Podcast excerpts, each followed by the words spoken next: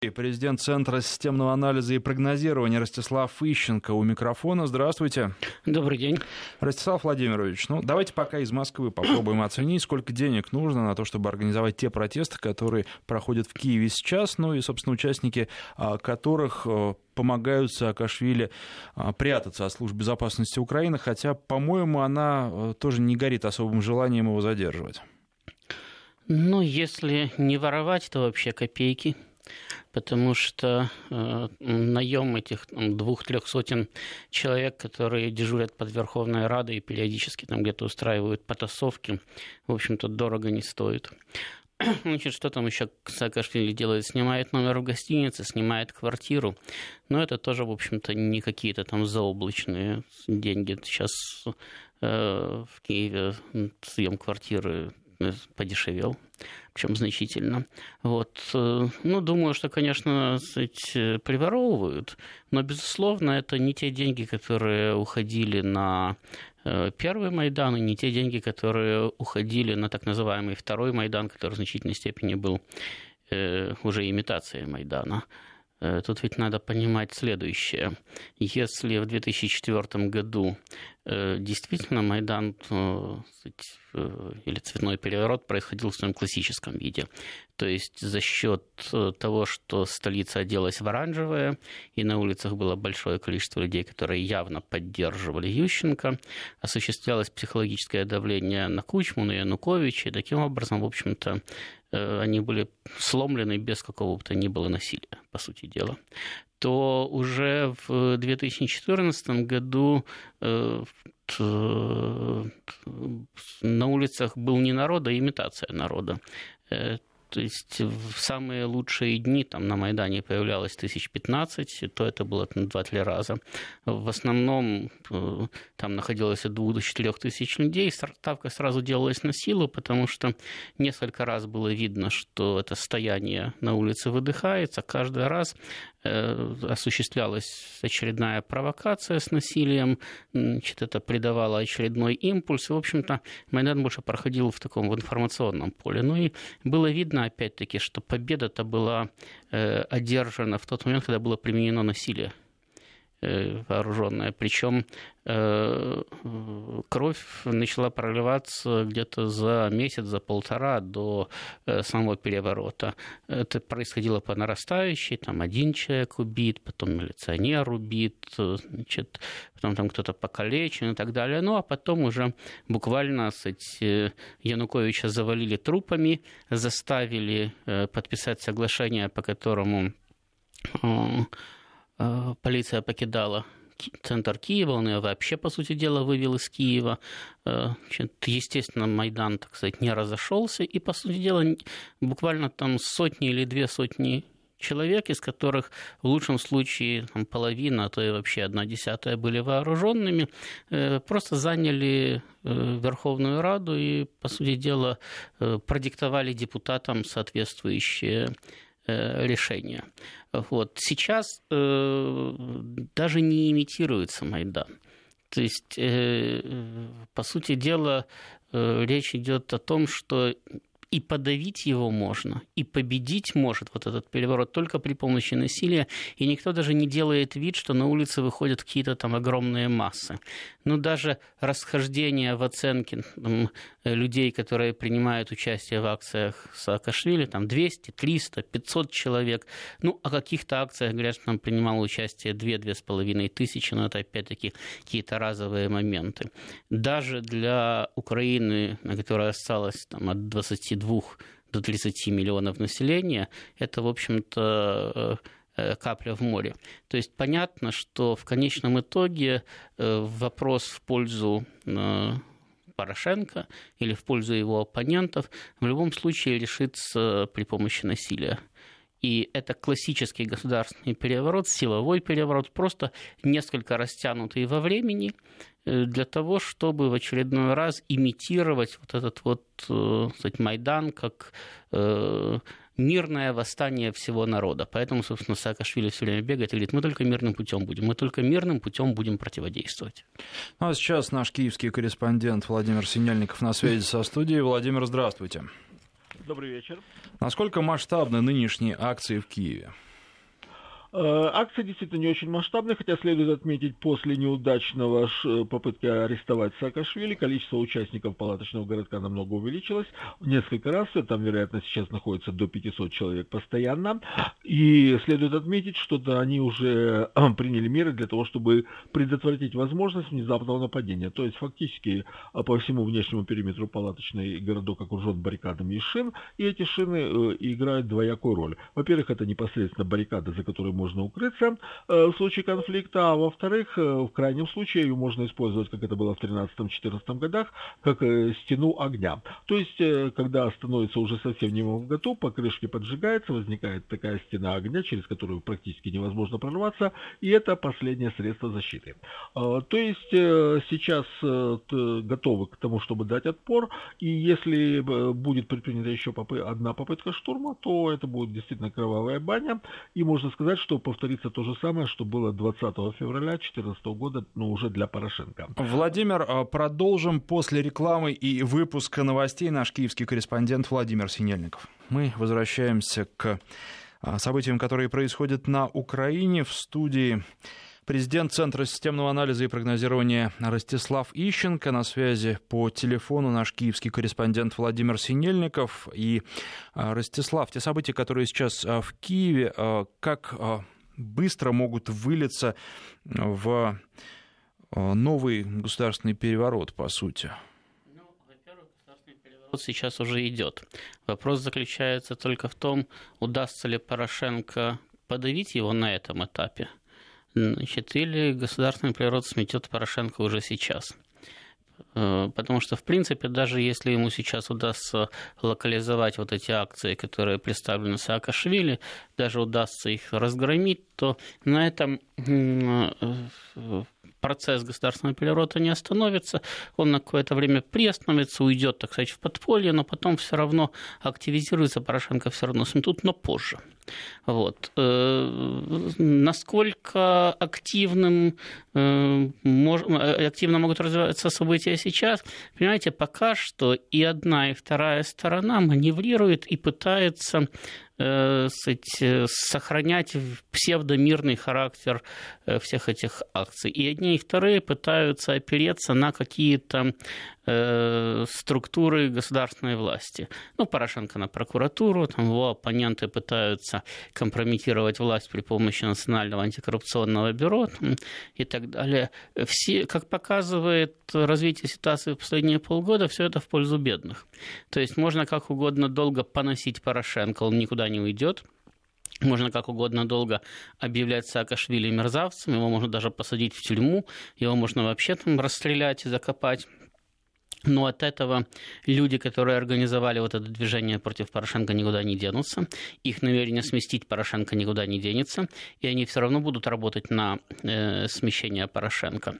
И, в общем-то, э, сейчас э, речь идет о том, что, по большому счету, вопрос может решить относительно небольшой силовой ресурс. Потому что, вот опять-таки, мы видим, что э, нету той остроты противостояния, которая наблюдалась, допустим, в 2014 году. Сейчас силовые подразделения, стоящие по обе стороны баррикад, да, там и боевики, и та же самая национальная гвардия, они чувствуют свою общность. Поэтому они там потолкаются, разойдутся, э, сымитируют какую-то там драку, опять-таки разойдутся. Э, пока что дело не доходит там, до убийств, до какого-то массового кровопролития. И э, с моей точки зрения это происходит не только потому, что э, политики пока не решаются задействовать использовать силу в полном объеме, но и потому, что действительно с одной и с другой стороны одни и те же люди, да, одни и те же нацисты, одни и те же боевики, все они там где-то там повоевали и так далее, и им нечего делить.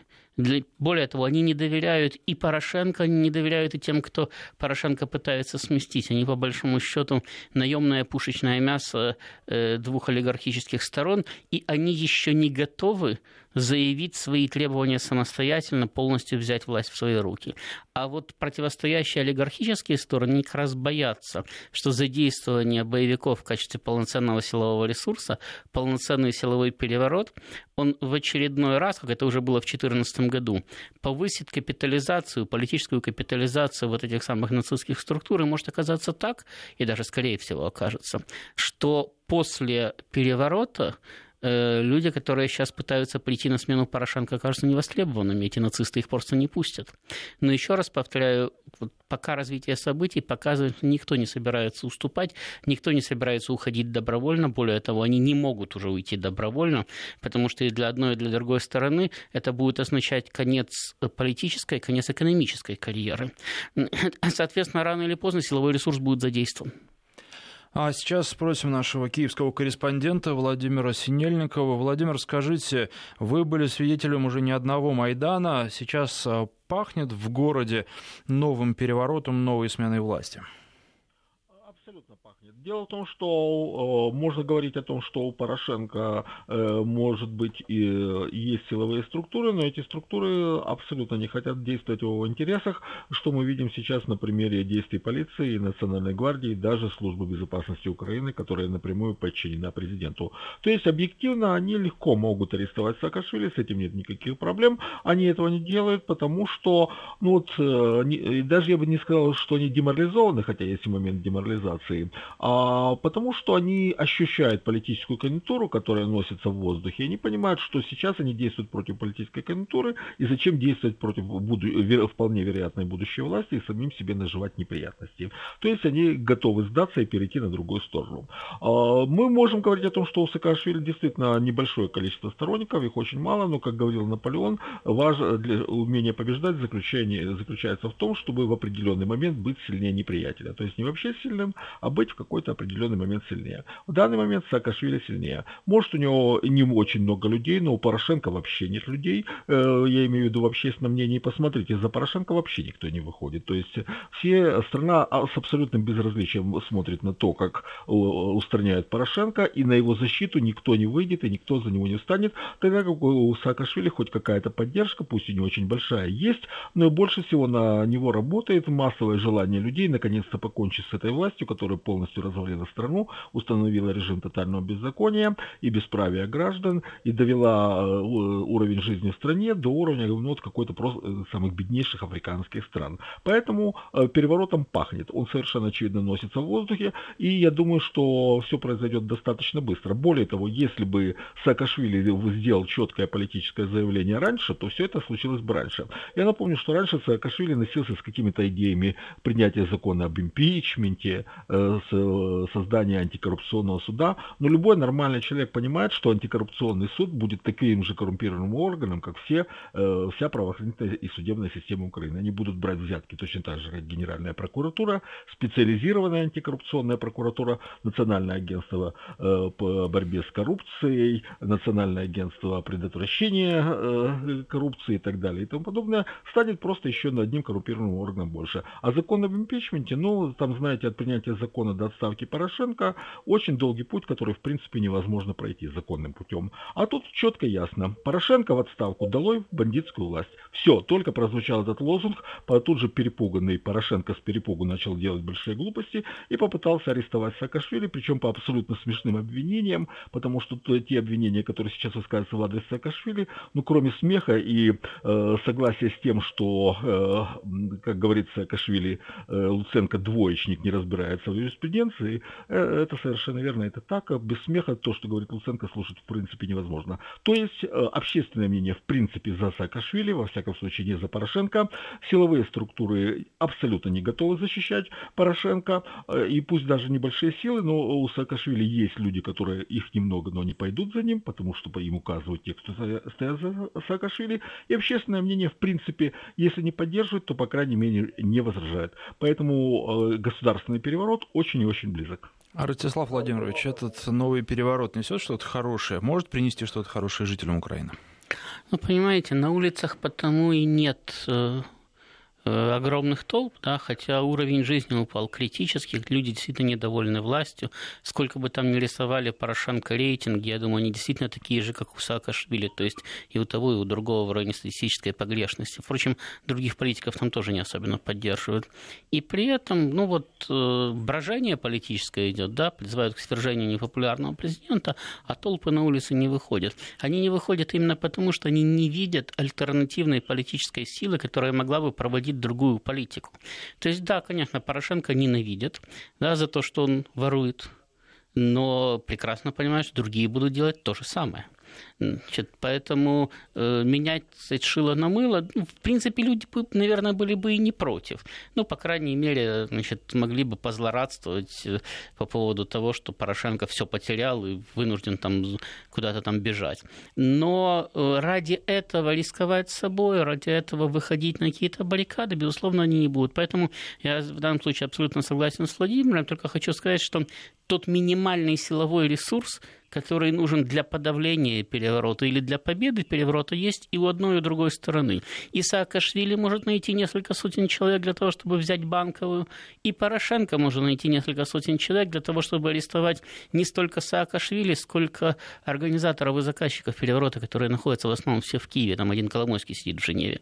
Вот. Но э, говорю, пока что не боятся не столько э, противодействия друг друга, сколько они боятся, как я уже сказал, того, что после э, задействования силового ресурса после того, как э, боевики нацистские, да и не только нацистские, просто уже маргинальные бандиты, в очередной раз выйдут на улицы с автоматами, они не только не уйдут назад, как это уже произошло в 2014 году, но они уже и не пустят э, к власти тех людей, которые стремятся заменить Порошенко. И только вот это вот понимание да, ограниченности своих возможностей и зависимости от маргиналитета и удерживает их от силового столкновения. А так, ради бога, бы действительно там пару сотен человек бросить на штурм нет проблем. Ну что же, наше время подошло к концу. Президент Центра системного анализа и прогнозирования Ростислав Ищенко, наш киевский корреспондент Владимир Синельников.